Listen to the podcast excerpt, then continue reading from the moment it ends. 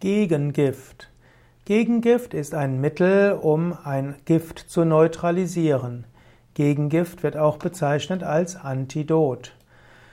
Antidot, ein Gegengift, also ein Mittel, um die Wirkung eines schädlichen oder toxischen Stoffes aufzuheben oder mindestens zu reduzieren. In der Homöopathie ist ein Antidot, ein Gegengift, auch ein Mittel, das die Folgen eines gut oder falsch gewählten Mittels neutralisiert. In der Volkswirtschaftslehre gibt es auch die sogenannte Gegengiftsthese, also eine These zur Stabilität von Märkten. Und äh, Gegengift wird auch manchmal verwendet äh, als im übertragenen Sinne.